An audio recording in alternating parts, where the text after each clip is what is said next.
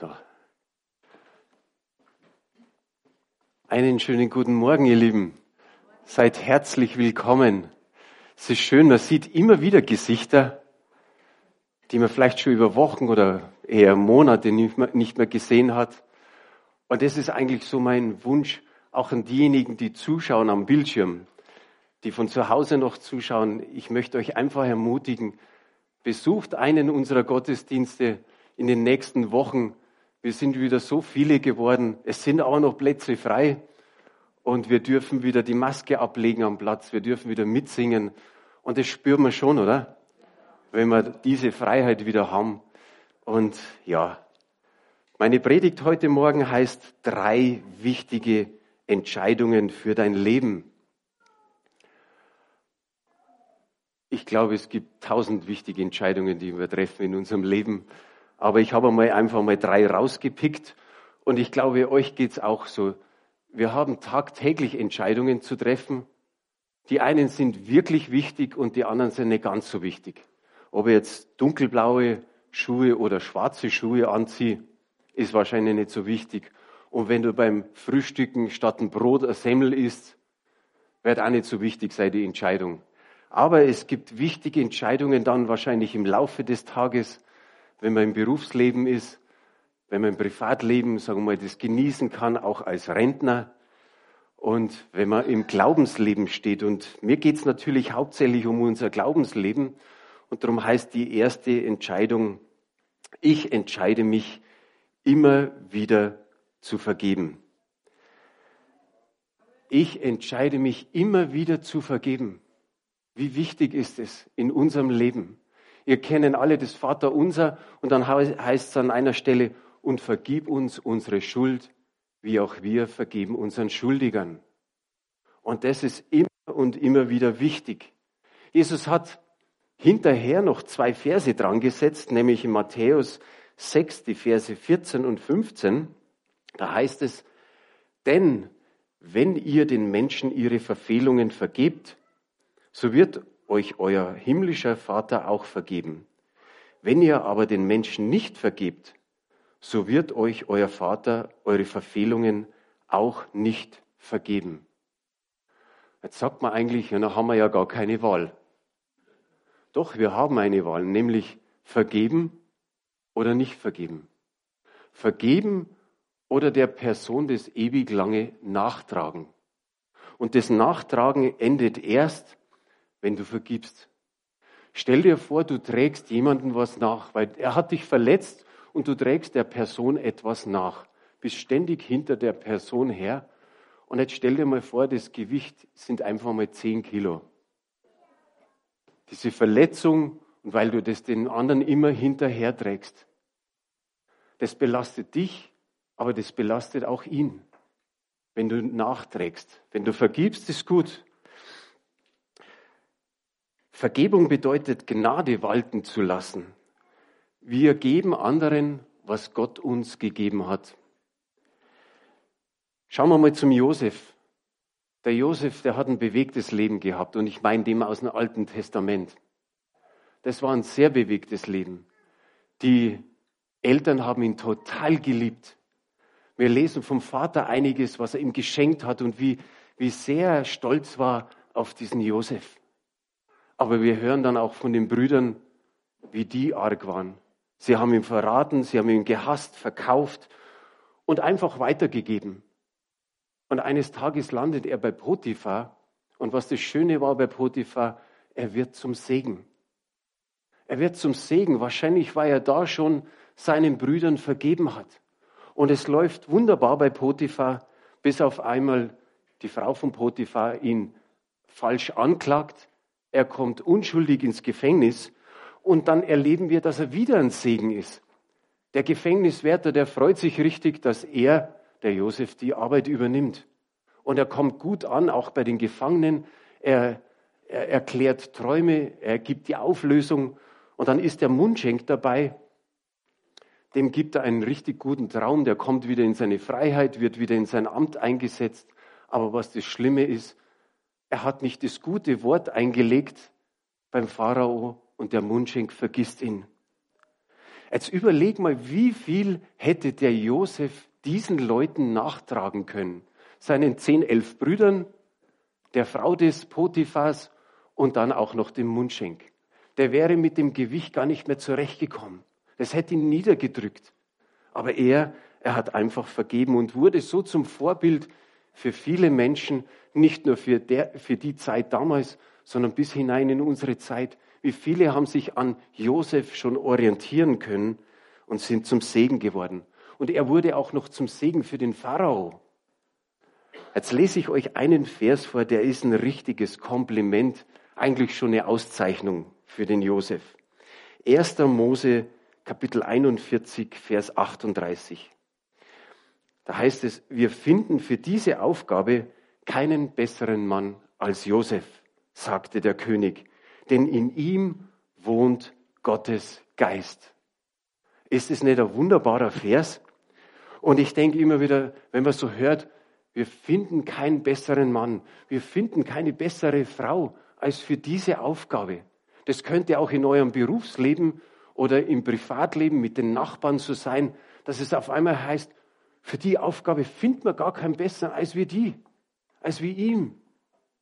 Und das ist doch eine wunderbare Ehre, wenn ein Chef noch sagt, denn in ihm wohnt Gottes Geist. Dann muss er wahrscheinlich ein bekehrter Chef sein, weil wer sagt es schon als Chef, in ihm wohnt Gottes Geist. Aber wir nehmen auch die Verse doch immer auch für uns. Denk einfach, einfach mal an Psalm 139. Den haben wir jetzt hier nicht auf Folie, aber da heißt es doch, dass der, der Psalmist sagt, ich danke dir, dass ich wunderbar gemacht bin. Das erkennt meine Seele. Und sowas nehmen wir ja auch für uns, dass wir wunderbar, dass wir wundervoll gemacht sind. Da müssen wir auch diesen Vers für uns nehmen. Da steht, ich finde für diese Aufgabe keinen besseren Mann, keine bessere Frau, denn in ihm, in ihr wohnt der Geist Gottes. Und so kannst du eigentlich zu den Menschen hinmarschieren, die Menschen einfach ermutigen, deinen Segen, sage ich mal, versprühen. Und die Menschen werden merken, hey, es gibt tatsächlich keinen besseren als diese oder diesen Mann. Ich habe eine Folie vorbereitet, die lesen wir jetzt gleich. Das ist gleich die nächste. Glaube niemals, dass deine Gabe unbedeutend sei. Da draußen wird es immer jemanden geben, der genau das braucht, was du zu geben hast. Müssen wir fast ein bisschen da lassen, gell? Das ist doch schön, oder? Glaube niemals, dass deine Gabe unbedeutend sei. Da draußen wird es immer jemanden geben, der genau das braucht, was du zu geben hast. Der Josef hat seine Brüder 20 Jahre nicht mehr gesehen. Und dann ist er aufgestiegen sozusagen zum zweithöchsten Mann in Ägypten. Und seine Brüder haben eins gehabt. Sie konnten nicht fassen, dass Josef seinen Brüdern vergeben hat. Sie packten es einfach nicht. Sie, sie konnten sich nicht vorstellen. Hast du sowas vielleicht auch schon mal in deiner Familie erlebt? Ich weiß, dass es bei Elisabeths Familie mal so war. Da ist jemand aus ihrer Familie rumgelaufen und hat Sachen über sie erzählt, die gar nicht stimmten. Wirklich schlechte, böse Sachen. Und eines Tages ist es aufgekommen und dann hat Elisabeth mit dieser Person aus der Familie gesprochen und dann hat die Person gesagt, es tut mir echt leid, dass ich das gemacht habe. Und Elisabeth sagt, weißt du was, ich vergebe dir alles. Und die Person hat es im ersten Moment nicht gepackt. Die hat gesagt, du kannst mir mir doch nicht all das, was ich jetzt aufgezählt habe, vergeben? Sagt Elisabeth, doch, ich kann's. Und es hat den beiden so gut getan, dass die jetzt ein richtig inniges Verhältnis haben, was vorher nicht gewesen ist. Und das finde ich wunderbar. Jahre später ist der Jakob gestorben, der Vater von Josef.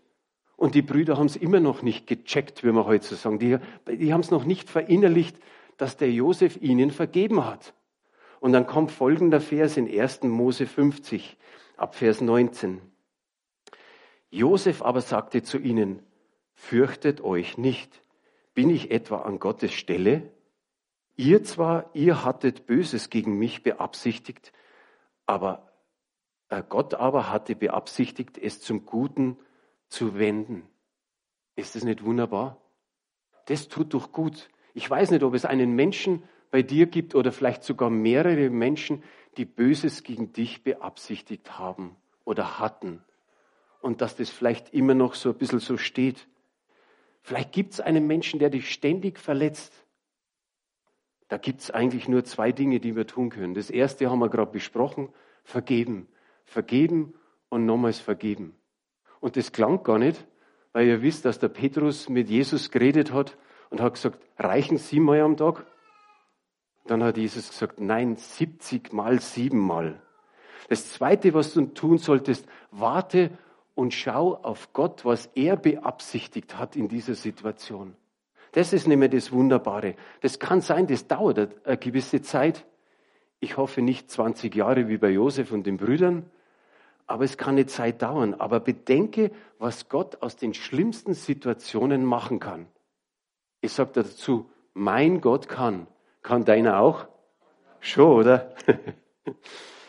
Was bedeutet echte Vergebung? Da habe ich kurz eine Folie noch gemacht. Gibt es mehr dazu zu sagen, aber ich denke, das reicht einmal. Ich entlasse dich aus meiner Forderung.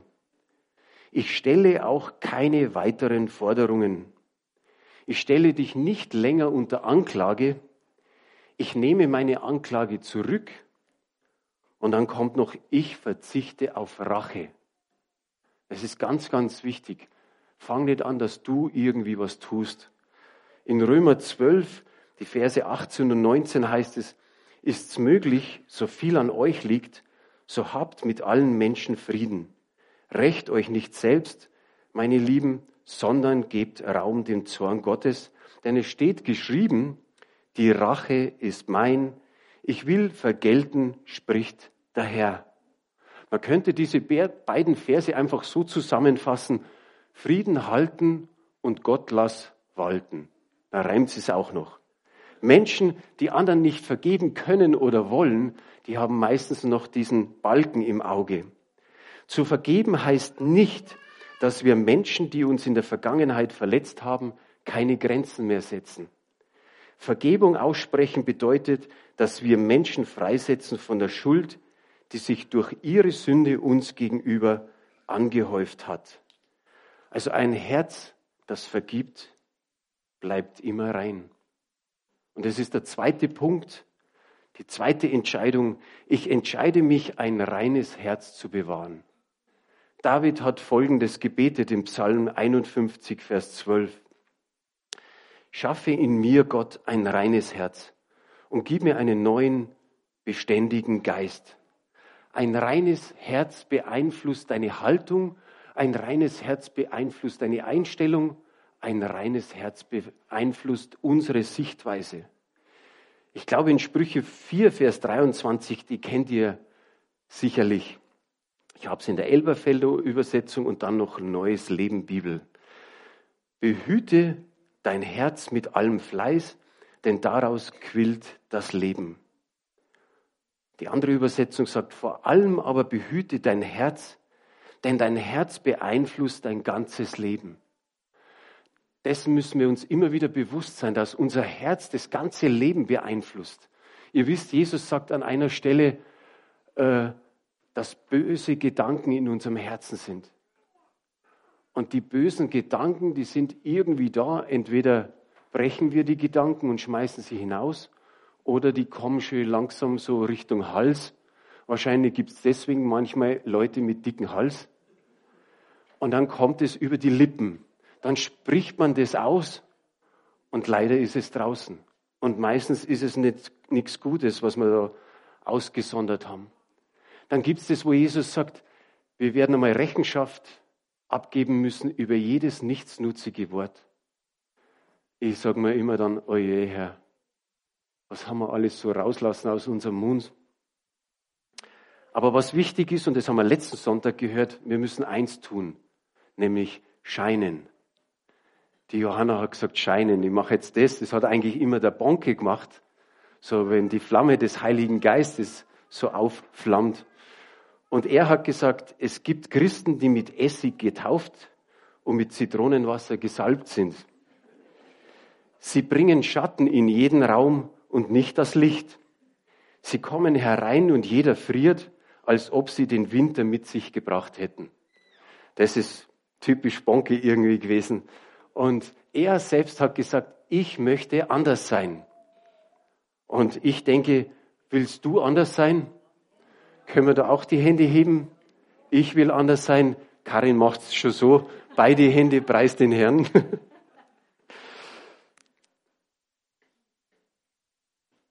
Es ist schwierig, hat jemand einmal vor kurzem gesagt, dass man in Deutschland positiv eingestellt ist. Wenn jemand mal dreimal hintereinander unsere Nachrichten hört, dann wundert er sich, dass in Deutschland noch die Vögel pfeifen. Manchmal ist es echt so. Wir hören eigentlich immer negative äh, Nachrichten. Und da fühlen wir uns auf einmal, dass wir wie alleine dastehen und dass uns keiner helfen kann. Aber dem David ist es ähnlich so gegangen. Und der hat in 1 Samuel 30, Vers 6 auch wieder, steht da ein wunderbarer Vers. Und David geriet in große Bedrängnis, weil das Volk ihn steinigen wollte.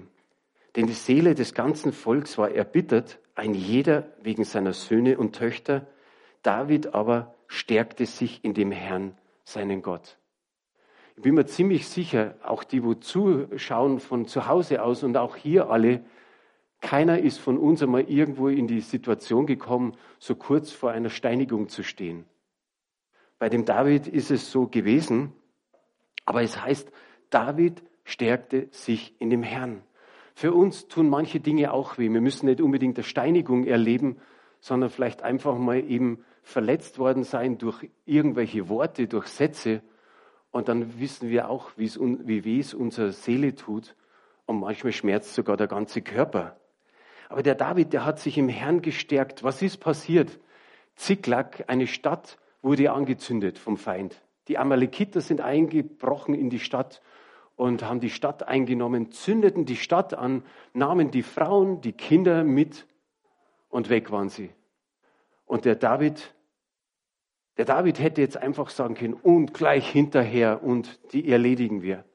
Nein, an dieser Stelle hat er sich zuerst gestärkt im Herrn. Er hat, mir, er hat gebetet, er hat Hilfe gesucht, er hat Weisung gesucht und Weisheit, was er tun sollte. Er hat nachgefragt, soll ich ihnen nachjagen? Und Gott hat sein Ja gegeben. Und dann ist er der, der ganzen Sippe oder der ganzen Truppe hinterher, hat die Amalekiter überwältigt und hat alle Frauen und Söhne und Töchter mitgebracht, sodass die, die wegen der Söhne und Töchter ebenso erbittert waren, wieder froh sein konnten. Aber das zeigt genau etwas auch für uns, dass wir uns in allen schwierigen Situationen zuerst mal im Herrn stärken. Der dritte Punkt, ich entscheide mich bewusst, andere Menschen zu ermutigen. Apostelgeschichte 4, 36 und 37. Zur Gemeinde gehörte auch der Levit Josef aus Zypern. Die Apostel nannten ihn Barnabas, das heißt der Tröster. Josef verkaufte seinen Acker und gab das Geld den Aposteln. Barnabas war ein Mutmacher der hat immer wieder, ich sag's mal, wie man es heute so sagt, Dinge freigesetzt. Da ist im geistlichen Raum ist da irgendwas passiert. Und wo immer er hingegangen ist, hat er Menschen ermutigt. Und ich habe mir gedacht, der hat auch die Apostel ermutigt. Der ist da, hat seinen Acker verkauft und gibt das Geld den Aposteln. Vielleicht haben die Apostel schon am Anfang Schwierigkeiten gehabt mit ihrer ja, Verantwortung mit der ganzen Aufgabe, die ja eigentlich richtig groß war. Bei der ersten Predigt werden schon 3000 dann danach getauft. Und wer weiß, was sie schon mit den jüdischen Witwen an Sorgen gehabt haben, vielleicht in erster Linie finanzielle. Und so kam der Barnabas und legt das Geld den, den Aposteln vor die Füße. Und jetzt kann ich mir so richtig vorstellen, jetzt haben die gesagt, wow, jetzt haben wir schon mal einen Grundstock. Jetzt können wir schon mal verteilen an die Armen. Und dann sind noch welche dazugekommen, die haben gesagt, wir wollen es auch so machen wie der Barnabas. Wir verkaufen etwas, vielleicht auch was anderes wie den Acker und wir geben es den Aposteln. Dann ist natürlich Schindluder getrieben worden mit Hananias und Sapphira, die dann gesagt haben, ah, das ist auch das ganze Geld von unserem Acker. Und es war natürlich das nicht der Fall. Sie haben den Heiligen Geist belogen und sind tot umgefallen. Aber der Barnabas, er ermutigt die Entmutigten. Und schaut mal nochmal den, den, äh, den Spruch an, der jetzt auf der nächsten Seite kommt. Das ist der vom Vorhin. Aber der ist doch so gelungen. Glaube niemals, dass deine Gabe unbedeutend sei. Da draußen wird es immer jemanden geben, der genau das braucht, was du zu geben hast. Gott möchte, dass wir andere Menschen ermutigen. Und gerade jetzt in dieser Zeit, so wie die letzten eineinhalb Jahre waren, äh, hat es uns doch ein bisschen aus unserem normalen Trott herausgerissen. Und wie viele Menschen, die schon einsam waren, sind noch einsamer geworden? Wie viele Menschen, die nicht einsam waren, sind auch vielleicht einsam geworden? Und wie viele sind schwermütig geworden, depressiv? Und ich glaube, das ist gut, wenn man diesen Menschen einfach mal hinterhergeht. Frag mal deinen Apotheker, den Apotheker des Vertrauens, wie es immer so im Fernsehen sagen.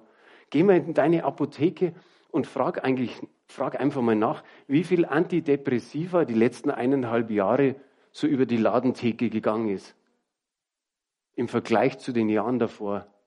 Es ist um einiges mehr, weil die Situation so, so komisch ist. Aber ich glaube, das könnte ein spezieller Dienst für uns als Gemeinde werden, dass wir ermutiger werden. Für jeden Menschen. Pack einfach mal deine de Gemeindetelefonliste und schau mal rein, wer noch nicht gekommen ist. Da gibt es noch ein paar, die sitzen noch daheim und schauen es von zu Hause aus an. Lad sie ein, telefonier mit ihnen, geh mit ihnen nochmal ins Restaurant, trink einen Kaffee, geh spazieren, geh in die Eisdiele, Kaffee oder Biergarten. Es gibt so viele Möglichkeiten, aber schau mal einfach rein und sag, der war ja schon lange nicht mehr da. Den müssen wir einmal wieder motivieren und aufpäppeln, dass er kommt. Wir können alles Mögliche spenden. Geld, wir geben in die Mission, wir geben in die Gemeinde, wir geben vielleicht an anderen Stellen noch hin.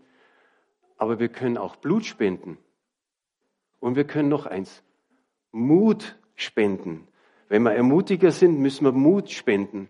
Barnabas, der ist immer ein Risiko eingegangen. Manchmal war das Risiko so groß und manchmal kann man gar nicht sagen, wie groß das, das Risiko war. Ich habe ein paar so Dinge aus der Apostelgeschichte rausgezogen, die haben wir jetzt nicht hier. In Apostelgeschichte 9 ist, ist ein richtiger Mutmacher. Da ist nämlich was passiert. Die Juden haben eine Verschwörung angezettelt gegen den Saulus. Und die wollten den Saulus töten. Und was hat der Barnabas gemacht? Er hat den Saulus zu sich genommen und erst später den Aposteln vorgeführt. Aber ich denke, da gehört Mut dazu. Barnabas hat Geschwister ermutigt. Wenn wir hören von der, von der Antiochia-Gemeinde, da heißt, das waren die, die zuerst Christen genannt worden sind. Und da hat er die Geschwister einfach geschult, hat sie unterrichtet und hat gesagt, ihr müsst fest im Glauben stehen. Da kommt noch einiges auf euch zu. Apostelgeschichte 11. Apostelgeschichte 15. Er gibt zweite und dritte Chancen der Barnabas. Könnt ihr euch erinnern, der Paulus ist mit ihm auf Missionsreise gegangen, dann haben sie den Johannes Markus mitgenommen und irgendwann lässt er die beiden in Stich. Und dann hat der Paulus gesagt, der hat uns in Stich gelassen, den nehme ich nicht mehr mit. Und der Barnabas hat gesagt, komm, lass ihn uns halt mitnehmen. Nein, den nehme ich nicht mehr mit. Dann ist der Saulus, Paulus besser gesagt, dann ist der Paulus mit dem Silas losgezogen und auf der anderen Seite der Barnabas mit dem Johannes Markus nach Zypern gegangen. Also er hat zweite und dritte Chancen auch gegeben. Jetzt muss man dazu fügen in Klammer, der Paulus hat schon auch zweite und dritte Chancen gegeben. Nicht, dass man schlecht machen. Er hat nämlich später dem Timotheus einen Brief geschrieben und hat gesagt, nimm den Markus zu dir, der ist nützlich. Also er hat schon gewusst, welche Gaben das der Markus hat. Also sei ein Barnabas, sei ein Tröster, sei eine Trösterin, so für die Zukunft. Ich denke, dass das in der jetzigen Zeit ganz, ganz wichtig ist, ein Ermutiger zu sein. Menschen zu ermutigen, die vielleicht einfach Ablehnung erfahren haben oder Enttäuschung erfahren haben, die brauchen Zuspruch. Frage mal ganz kurz, braucht jemand von uns Zuspruch? Immer. Immer öfter, oder? Ja, egal. Unsere Seele muss nicht immer da unten sein, sondern auch wenn wir mal ein bisschen über den Durchschnitt vielleicht sind, ist schön, wenn einer einfach sagt, du, das hast gut gemacht. Hey, weißt du, was mir bei dir aufgefallen ist? Du bist da immer ganz besonders, da an der, an der Stelle. Ich habe es heute früh einfach so erlebt. Der Schwiegersohn vom Theodor, der Bernd, ist einfach so vorbeigegangen und hat gesagt, hey, du hast immer schöne Sakkos an. Die passen direkt zu dir, hat er gemeint so. Und es ist doch nett. Und man freut sich, wenn irgendwas Gutes einfach über die Lippen der anderen kommt. Ich komme zum Schluss. Gott gibt uns Kraft, immer die richtigen Entscheidungen zu treffen. Glaubt ihr das? Die drei Täuflinge, die haben ganz eine besondere Entscheidung äh, getroffen in den letzten Tagen. Da freue ich mich ganz besonders drauf. In Philippa 4, Vers 13, das ist die letzte Bibelstelle, die wir haben. Ich vermag alles durch den, der mich mächtig macht. Ich sage mal so, wuchere mit der Gabe der Ermutigung. Wuchere einfach damit. Ermutige andere. Ganz ehrlich, geht es uns nicht öfter so, dass wir uns selbst so klein machen mit Hut? Wir denken manchmal ganz besonders demütig, und ja, ich bin ja nichts Besonderes und so. Doch, wir sind Auserwählte, wir sind Heilige, wir sind Söhne und Töchter Gottes. Und manchmal, wie gesagt, machen wir uns so klein. Wie die Kundschafter damals zurückgekommen sind im Volk Israel, da haben die auch gesagt, Mensch, in unseren Augen und in den Augen der Riesen, die sie da gesehen haben, sind wir so klein, sind wir Heuschrecken. Hier steht was anderes. Der mich mächtig macht. Jetzt kann man sagen, okay, ein Kleiner mit Hut kann auch mächtig werden. Aber du darfst manchmal schon rausgehen aus dir. Du einfach zu wissen, Halleluja, ich bin Sohn und Tochter Gottes. Und da steht, durch ihn vermagst du alles. Das ist auch ganz, ganz wichtig. Vor allen Dingen, dich zu entscheiden. Wie haben wir die Reihenfolge gehabt? Zu vergeben, ein reines Herz zu behalten und ein Ermutiger zu sein. Wenn du das bist, dann wirst du ein Segen für deine Freunde, für deine Nachbarn, für die Arbeitskollegen, für die Gemeinde, für irgendwelche anderen, sagen wir mal, äh, ja, Bekannte, die du noch hast. Und ganz besonders für Menschen, denen du noch nie begegnet bist. Menschen, wo du in der Zukunft einfach gehst und denkst, wow, vielleicht soll ich zu dieser Person einfach mal was Nettes sagen. Wie wir unsere Kärtchen verteilt haben, du bist geliebt. Wie viele Menschen waren da richtig baff. So wie die Brüder, die nicht glaubten, dass der Josef ihnen vergeben hat, so sind manche Leute da gestanden und haben gesagt, was? Ich bin geliebt? Das hat mir noch niemand gesagt. Darum sage ich, Gott wird da wahrscheinlich in der Zukunft noch den einen oder anderen Menschen zeigen, wo du ein Ermutiger sein kannst. Wir tun zum letzten Mal die Folie nochmal hin, die, die nächste eben. Manchmal muss man es dreimal sehen oder dreimal hören. Glaube niemals, dass deine Gabe unbedeutend sei. Da draußen wird es immer jemanden geben, der genau das braucht, was du zu geben hast. Hast du da einen Amen drauf? Steh mal auf. Geben wir dem Herrn wieder einen Applaus. Ich sage immer Standing Ovations. Halleluja. Preis den Herrn. Und Vater, ich bete einfach, Herr, dass du das ja in uns verankerst, in unserem Herzen, Herr, diese drei wichtigen Entscheidungen. Vater, dass wir immer wieder gerne vergeben. Herr, dass wir nichts den anderen nachtragen. Vater, so dass wir rein sind und auch die anderen rein sind, Herr. Danke, Vater, dass du ein wunderbarer Gott bist, der uns ein, ein, ein Herz gibt, Herr, das den anderen sucht. Und Vater, genau das wünschen wir uns, dass wir Menschen ermutigen können. Herr, wir haben selber den Finger gehoben und haben gesagt, wir brauchen Ermutigung. Wie viel mehr Menschen, die dich nicht kennen, Herr. Danke, Vater, dass du uns da eine Gabe geben wirst, Herr, für die Zukunft. Vater, wo wir nicht irgendwo groß herausgefordert werden, sondern wo wir vielleicht auch in kleinen Schritten dahin gehen können. Später wird es vielleicht noch mehr, mehr werden wie bei dem Barnabas, dass ein gewisses Risiko dazukommt. Aber ich sage einfach Danke, Vater, dass dein Wort so wunderbar ist, Herr, dass wir immer wieder schöpfen dürfen aus dem Wort, dass der Psalmist sagt, dass wir uns freuen können, wie einer, der fette Beute macht. Danke, Herr, einfach für diese Zeit, Herr, für das Wort, Herr. Wir beten, Vater, dass es wirklich Frucht trägt in Jesu wunderbaren Namen. Amen. Der Herr mit euch. Jetzt freuen wir uns aufs Abendmahl.